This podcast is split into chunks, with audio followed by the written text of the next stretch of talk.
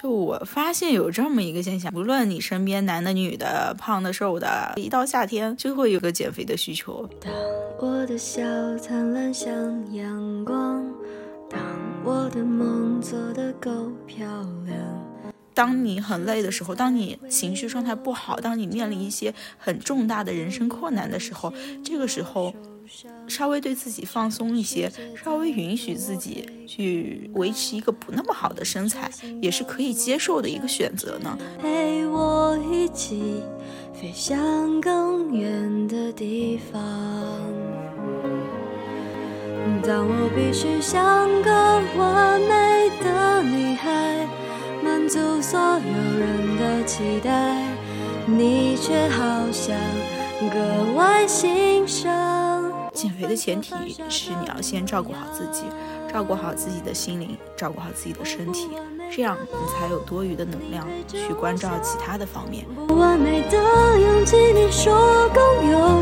我吃了很多顿饭，但是每顿饭都是一模一样的，在重复曾经的那个被强迫着的吃东西的自己。我不完美心事，你全放在心上，不完美的我，你总当做宝贝。你不需要成为那个人见人爱的人，你不需要成为一个超级超级好看的美女，你不需要成为那个身材最好的人，但是你要成为那个最爱你自己、最自信、最坚定的那个女生。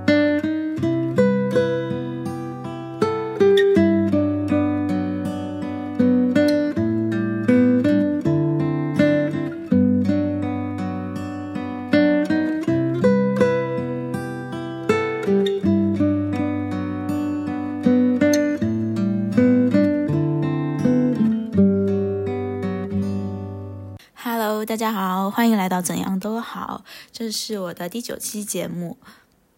这期节目呢，我想跟大家聊的主题是。我不再需要减肥了。现在是二零二二年五月，广东已经算是夏天了，大家都已经穿上了，基本上都换上了夏装。到了夏天呢，肉就藏不住了，然后减肥也最近成了一个非常热点的话题。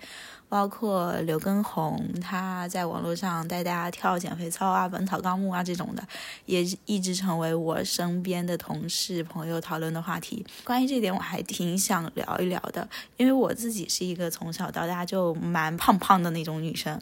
嗯，从来没有瘦下来过，因为我不是很高嘛，所以我现在体重是一百零二、一百零三的样子，就是每天早上的体重。嗯，对于我这个个子来说，可能就是稍微有一点点胖了。我自己其实也经历了一个非常复杂的减肥的历程，从自己有意识开始，然后到现在已经完全不太在意减肥这样的一件事。所以这整个历程，我觉得还是特别值得跟大家分享的。正好在这么一个美好的季节，虽然有疫情吧。但是我觉得整体来说，嗯，到了夏天了会变得很温暖，然后有各种花。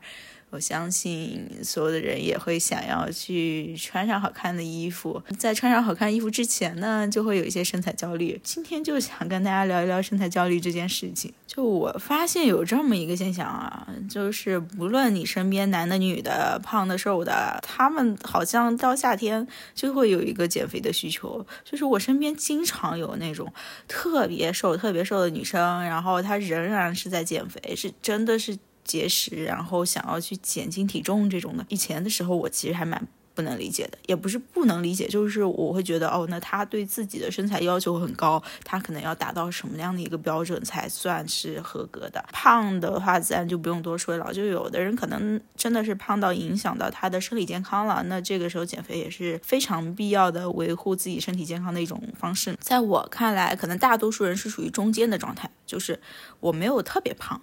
也没有特别瘦，但是呢，我为了好看，或者是为了看着更精神一些，或许是跟自己之前比，比如说自己之前年轻的时候，十多年前，或者是呃五六年前，自己曾经很瘦过，然后现在因为。嗯，可能工作了，有压力了，自己长胖了，那可能跟之前的自己对比，然后我觉得现在胖了，我现在需要减肥。嗯，各种各样的减肥的理由吧，我真的好想了解这样的一个事情。大家在减肥之前有没有想过自己为什么需要减肥？如果你单纯的给自己一个答案说啊，我觉得我自己胖，那你就再问自己一个问题：你为什么觉得自己胖？我相信这个东西可能每个人都会有不同的答案。可能有的很瘦的女生，她会觉得，嗯，你看我这里也有赘肉啊，然后其实，哎，只是看起来瘦，但实际上也没有很瘦。其实我真的觉得有些女生她这样说不是在凡尔赛，她是真的。不认可自己的身材是一个她满意的状态的这样的一个状态，所以我在想，为什么大多数人会对自己的身材不满意呢？这个焦虑是源自于哪里？我想了一下，其中一个可能的原因，可能是现在不论是衣服的广告宣传，还是一些比如说健康食品的那些广告，或者是其他什么之类的，会宣扬一种以瘦为美这样的一。一个审美的标准，就是你现在打开购物软件，你看到上面的模特，哇，那全部都是超级好的身材。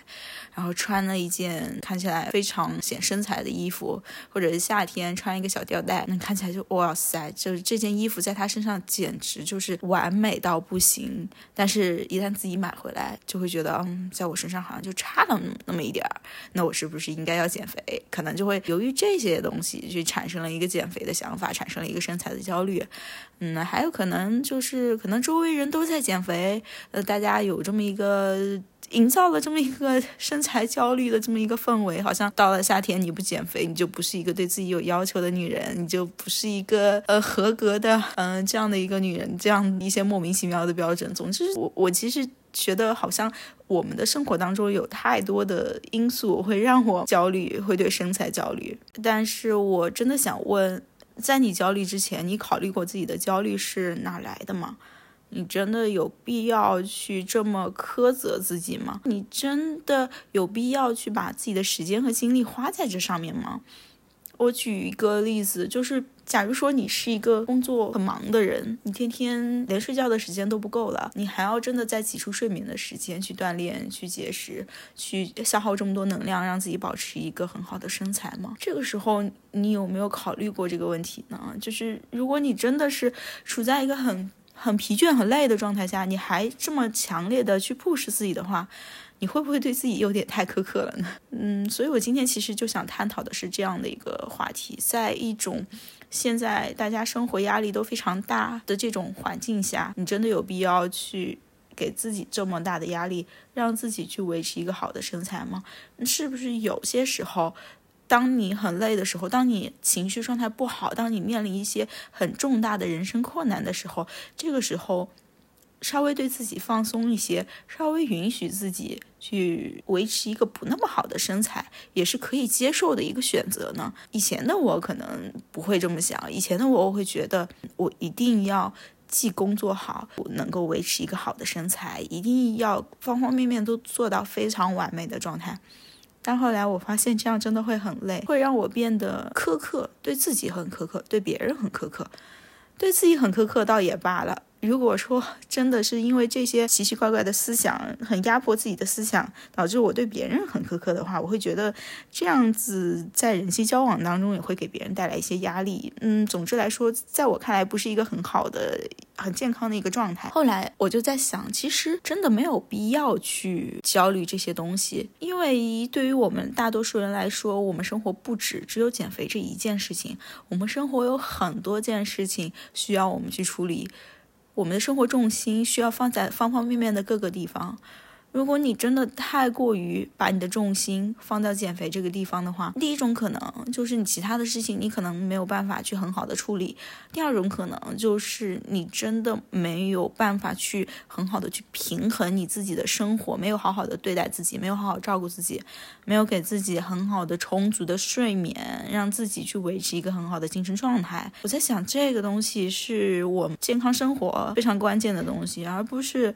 去强调我需要去健康饮食，我需要去维持一个好的身材。当然，健康饮食也重要。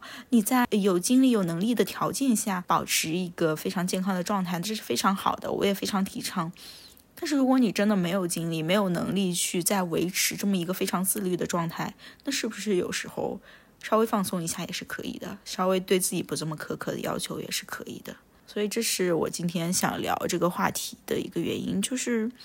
为什么大家要逼着自己减肥呢？因为我以前经常逼着自己减肥，所以我特别能理解为什么大家要逼着自己减肥的这么一个心境。只是我现在换了一个观点了，我我我总觉得减肥的前提是你要先照顾好自己，照顾好自己的心灵，照顾好自己的身体，这样你才有多余的能量去关照其他的方面。那如果你想通了这些问题，如果你现在的状态是允许的。那你可以考虑，哎，我是不是可以在此基础上调整一下自己的生活方式、饮食方式，让自己的生活能够因为自己的减肥变得更好一些？如果你是已经做好前面的心理建设，认为自己现在是有时间并且有能力的话，那你可以接着往下听，因为我想跟你分享我自己在这一路遇到的一些问题，以及我自己现在的想法、应对方式是什么。全世界在催着我长大，你却总能陪我一起傻，和我一起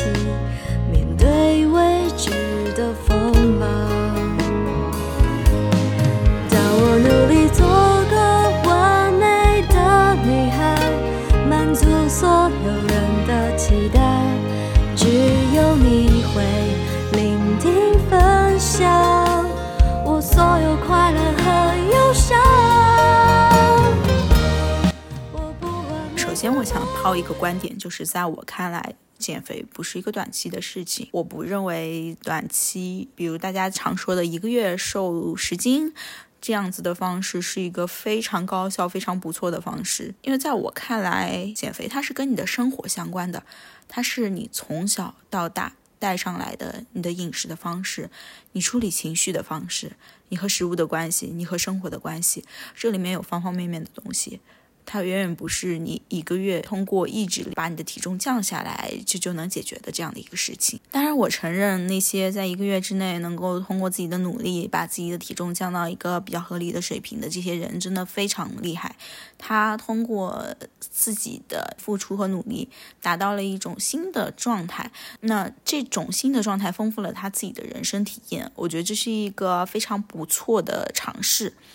但是其实你有没有想过，当你到达了这样一个新的状态之后，剩下的是什么呢？你能否维持在这个状态呢？你的生活的其他方面，你有持续的去跟进吗？这个我觉得是我们需要后续，如果你想长期的让他这个状态维持在你的生活里的话，你需要考虑的一个问题。在我看来，当一个人短期通过一些方式瘦下来之后，如果说他的嗯，情绪处理的方式，它与食物的关系，它的进食，它的其他方面的生活方式没有改变的话，那从长期来看，我相信它一定会回到原来的方式的。那也就意味着它的体重还是会回升的。那为什么这样说呢？是因为减肥它不是一个短期的事情，它需要你去有意识调整跟食物的关系。你在进食的时候，你选择吃什么样的食物，你选择什什么时候吃，你选择吃多少，这些东西与其说是意志力，不如说是一种习惯，是你从小到大十几年、二十年、三十年甚至四十年带来的这样的一个饮食习惯。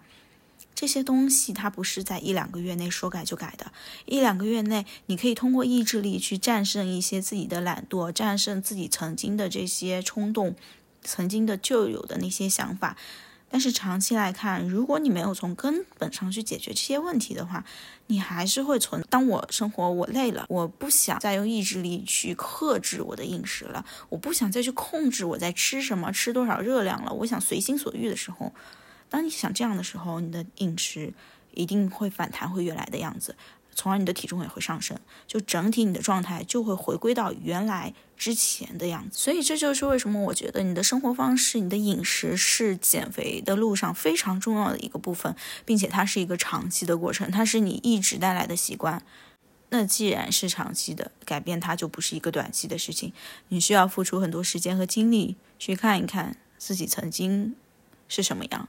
为什么会是这样？以及未来我想成为的人是什么样？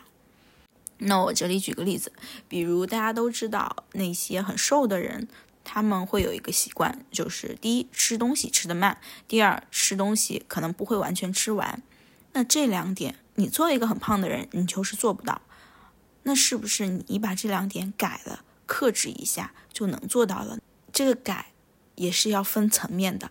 第一个层面就是你效仿他，你也和他一样，在吃的时候尽量慢点吃，或者是吃完之后留下一些东西。但是就我个人的经历而言，哦，我不确定大家是不是跟我一样，我之前也意识到了这一点。当我想要去放慢自己的进食速度的时候，我会发现一开始我会意识到，后来呢，自己就像开了那个 autopilot 模式，后来就意识不到，又开始疯狂吃，吃的特别快，特别快，特别快。后来我就。会责怪自己，为什么你一开始做到了，你后来又分心了呢？你是不是应该持续保持这样？好，那下次吃饭的时候，自己还是会提醒自己。但是到后来呢，我还是会变成吃饭非常快的小胖子，因为他意志力有意识的控制是时间是有限的，就像我们大多数时候做冥想的时候，没有办法很好的完全当专注于当下，总是会有思绪飘进来，你需要去主动把注意力带到当下，你才能够专注一样。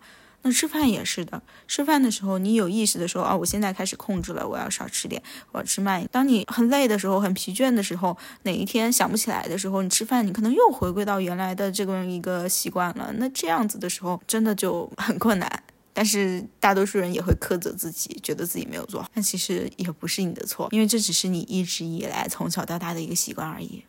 那还有比如瘦子吃东西的时候，他总会剩下一点，因为他可能觉得吃饱了。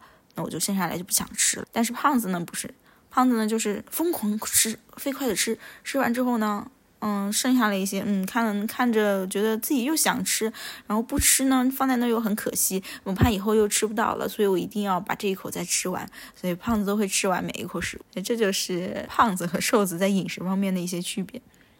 但是，假如说你现在是一个胖胖的小人儿，当你吃饭的时候，你告诉自己说：“嗯，我要剩一口，我不要全都吃完。”你可能一次两次你做到了。觉得自己很不错，然后当你有一天情绪不好的时候，当你有一天我觉得好累的时候，我不由自主的我就又全都吃完了。那当你意识到自己全都吃完的时候呢？你发现已经晚了，因为你已经都吃完了。这个是在你无意识当中完成的。那我在想，其实我们大多数人减肥不是要把这个无意识变成有意识，不是要说哦，我本来无意识的吃了很多东西，我现在要有意识的控制。我本来无意识的喜欢吃甜品。我喜欢吃油炸的炸鸡，我喜欢吃薯片，我现在就要有意识的去控制。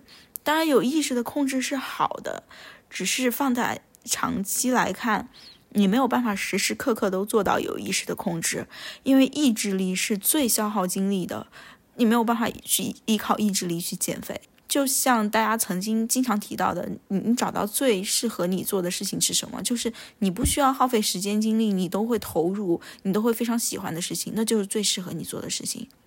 那同样饮食也是这样子，你不需要去耗费时间和精力去控制，不需要去思考这个东西有多少热量，不需要去思考我到底能吃多少，而是顺其自然的就告诉自己，我吃到这儿可以了，我吃这些就已经够了。我不需要更多食物去填满我内心的那些空虚了。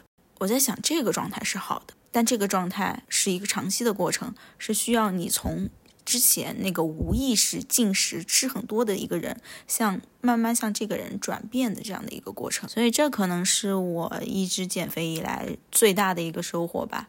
就是所有的行为，我意识到都不是短期的行为，而是长期的。你需要去通过改变自己的生活方式，改变对待自己、对待食物的方式去解决的问题。那如何让自己改变一种生活方式？如何让自己和食物的关系变得松弛呢？其实我自己也尝试了非常多的方法，到现在的这个状态，其实也非常不容易。我不认为有一个完整的思维体系去适用于每个人，告诉他你这样做。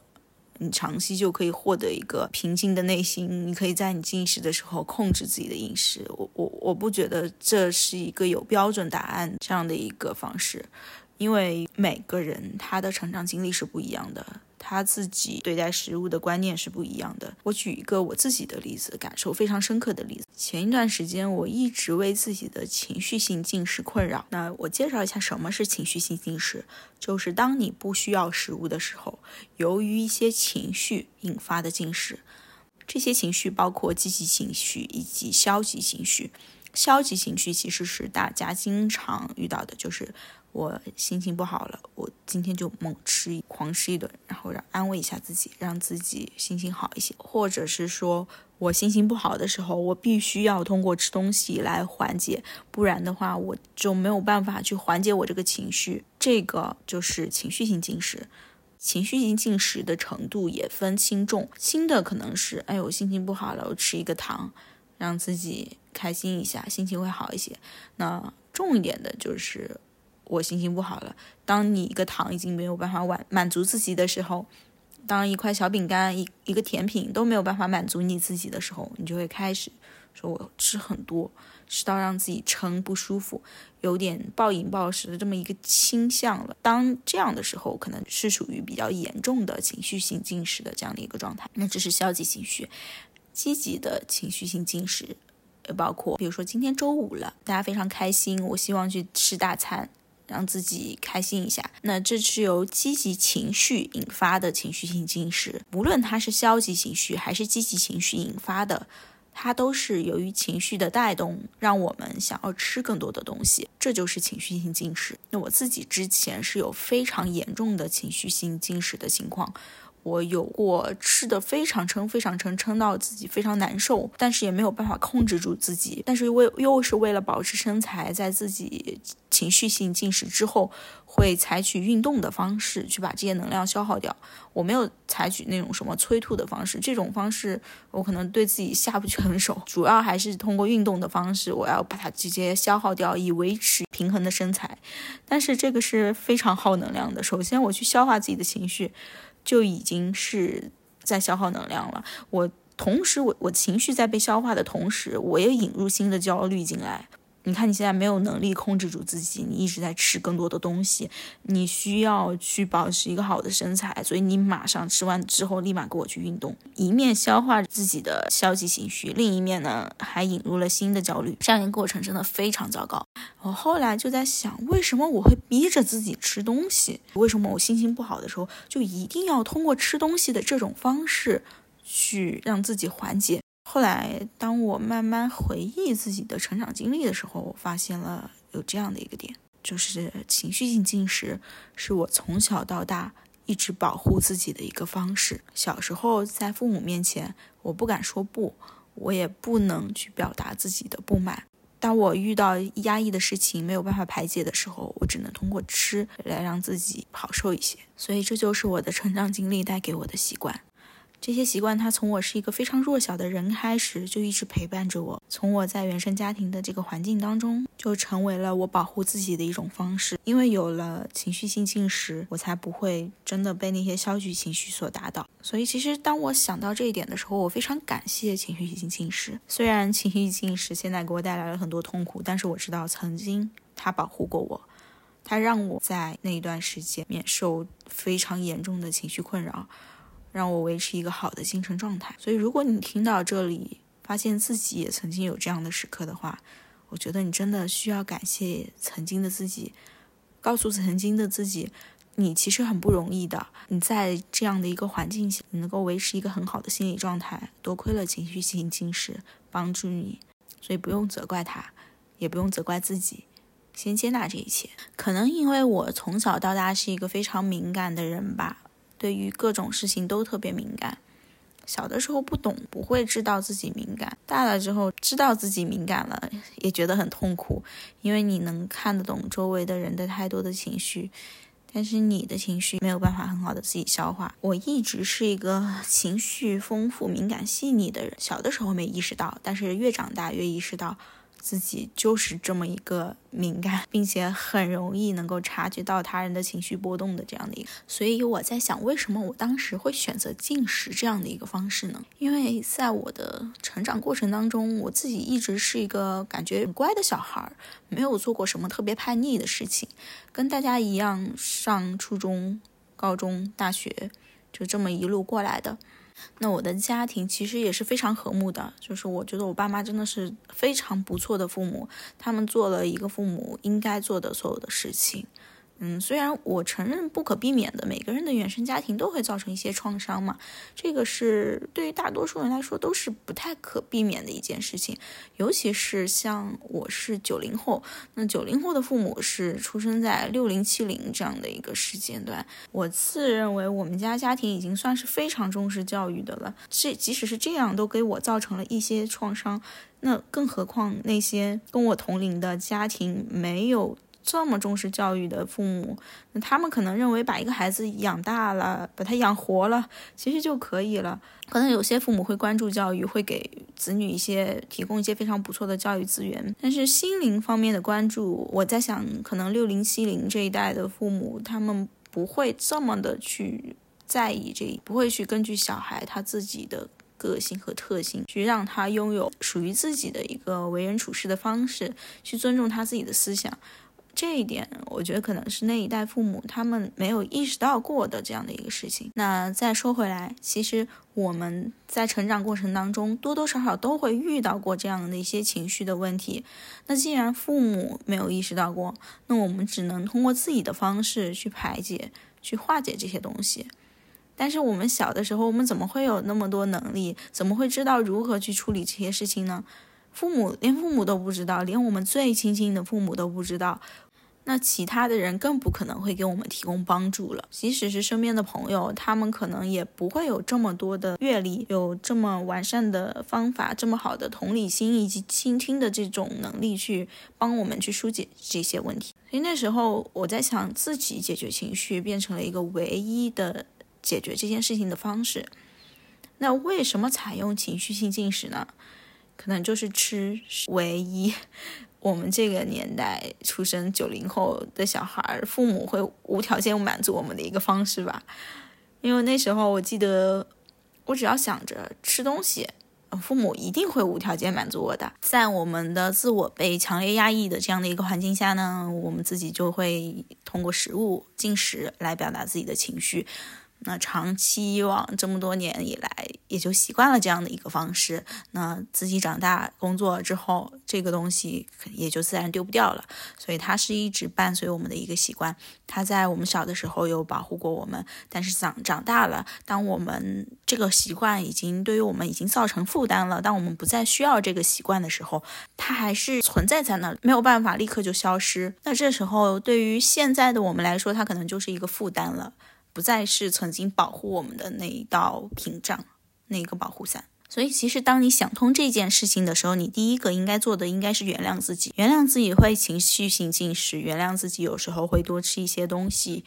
这些东西都是自己成长一路伴随自己而来的，不要过分的苛责自己。那当你不再苛责自己的时候，你就不会觉得自己做的有些事情是错的，是不应该的，然后调用意志力来。抑制自己的曾经的这个需求，其实这样子的话，只可能是一时压制住了。当你意志力不够用的时候，它反而又会出来。这样子不是一个长期的非常有效的方式。那还有一个小故事，我也想分享给大家。我这一段时间其实一直在思考一个问题，就是我为什么对食物的关系这么紧张？为什么我有时候明明吃饱了，我还要逼自己再多吃一些东西？为什么我每次到餐厅的时候，我整个人都处于神经有一点亢奋的状态？当我看到那些食物的时候，我脑袋里想的都是。啊，我要不要多取一点？看起来很好吃。当我吃的时候，我又会很在意别人的观点，会怕别人怎么看我的，会觉得别人好像在说，你看他都已经这么胖了，他还要吃甜品，或者是怎么样一些我头脑中以为的他人会说我的这些话，我不知道会不会有其他的人会跟我有同样的感受。起码我自己是这样子的，我自己会特别在意。别人怎么看我饮食这件事情，以及当我进入餐厅的时候，我真的会有点紧张。这种紧张感我不知道来源于哪里，就像是一个条件反射。当我面对食物，当我看到食物，我就是会紧张。我不论在哪个环境下都会紧张。我也一直在反思这个问题，就是这个问题它一直在我头脑里占据了很大的内存。这几天一直在想这个问题，后来我有一天终于想明白。为什么我这么紧张了？原因就是曾经的我有被要求吃完所有在自己碗里的食物。我相信这个可能是很多人都会有的相似的经历。比如自己小的时候，自己碗里盛的饭真的就吃不完了。这个时候，父母跟你说浪费粮食是不应该的，你不能够吃不完，你必须要吃完。可能大多数小孩就真的是含着泪，很无奈、很无辜的把这个给吃完了。那我小时候也遇到的是同样的情况。我小时候，我每次吃饭的时候是我奶奶或者父母帮我盛的饭，因为我可能。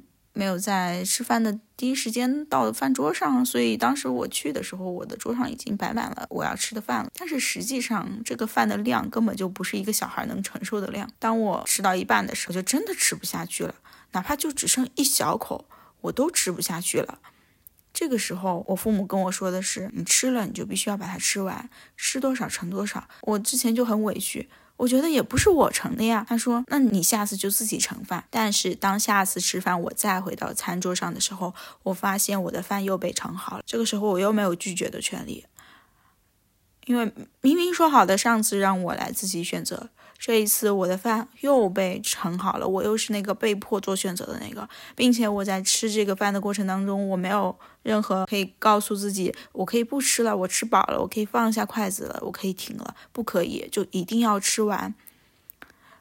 所以从小的这些经历会让我对于食物很紧张，我不知道我要取多少食物，多少食物的量是合适的，我是不是一定要吃完？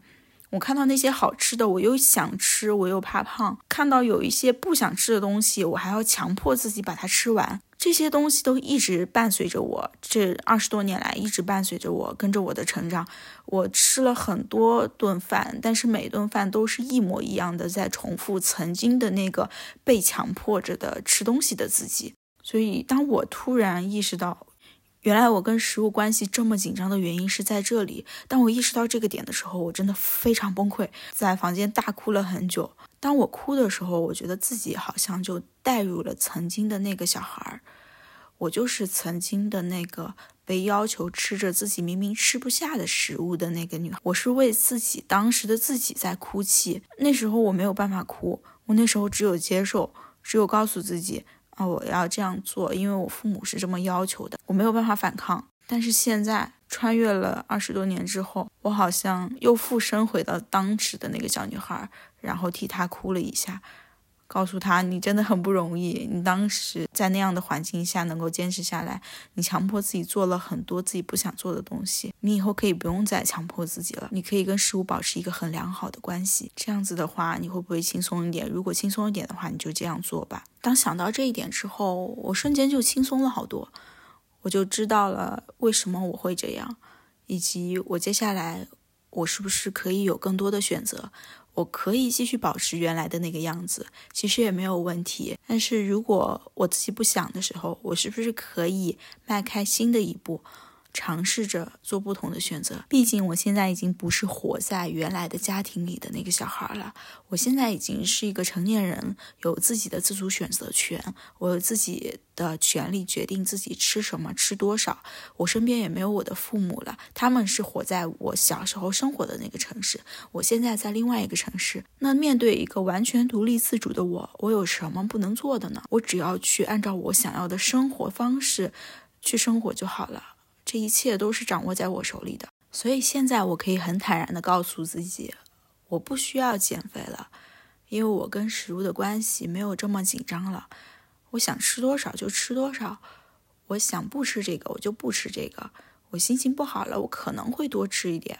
我如果真的需要运动的时候，我需要保持好身材的时候，我可以结合自己的现在情况。看自己有没有能力和精力去支持自己节食锻炼，如果有的话，我就会让自己去在这方面稍微克制一些，用一些自己的意志力去达到一些效果。总的来说，我觉得还是在不断的解决最根源的问题，让自己。在这些尝试当中，养成一个好的生活习惯。当我意识到我可以选择性不吃的时候，我会在碗里留下一些食物，即使我没有刻意通过意志力控制，我也达到了最开始想达到的效果。当我觉得自己吃的太快、太紧张的时候，我会告诉自己没有关系的，吃慢一点。这不是像你以前小的时候在家里一定要赶着跟父母一起把这个饭菜吃完，你可以慢一点，你不用吃这么快，不用着急。当我知道这一点的时候，我不再像是效仿他人一样去减缓自己进食的速度，而是告诉自己：你如果想的话，你就慢点吃，这没有关系的。我也不再有所谓的身材焦虑，我会告诉自己。其实你这样胖胖的也挺可爱的。现在的你非常好，非常优秀。我觉得你的思想方面会闪闪发光，你活成了一个更自洽的自己。这样的自己比那个严格要求自己、特别苛刻要求自己的身材以及长相的女生要自信的多了。所以怎么样都是取决于你自己的内心。你想活成什么样，你就努力变成什么样就好了，不需要被外界的一些标准所裹挟。你不需要成为那个人见人爱的人，你不需要成为一个超级超级好看的美女，你不需要成为那个身材最好的人，但是你要成为那个最爱你自己、最自信、最坚定的那个女生。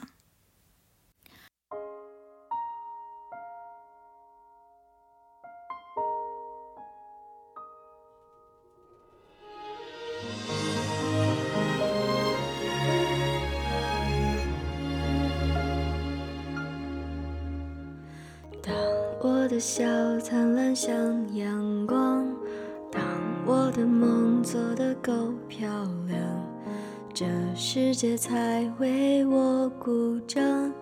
只有你担心我受伤，全世界在等我飞更高，你却心疼我受伤翅膀，陪我一起。飞向更远的地方。当我必须像个完美的女孩，满足所有人的期待，你却好像格外欣赏我犯错犯傻的模样。我不完美的梦，你陪着我想。不完美的勇气，你说更勇敢；不完美的泪，你笑着擦干；不完美的歌，你都会唱。我不完美心事，你全放在心上。这不完美的，总当作宝贝。你给我的爱也许不完美，但却最美。世界在催着我长大，你却总能陪我一起傻，和我一起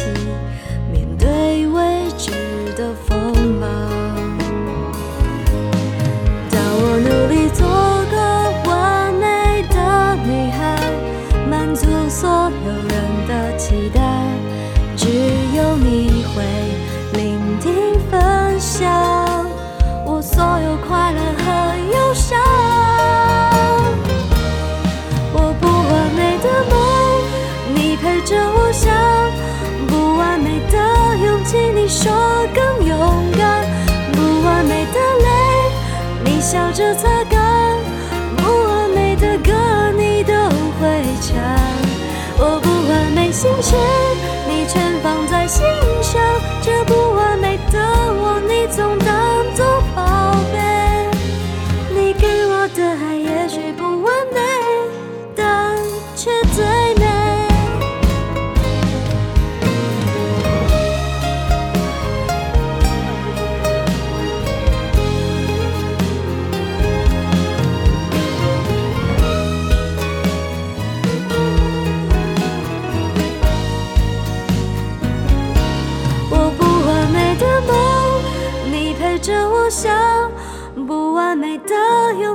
说更勇敢，我不完美的泪，你笑着擦干；不完美的歌，你都会唱。我不完美心事，你全放在心上。这不完美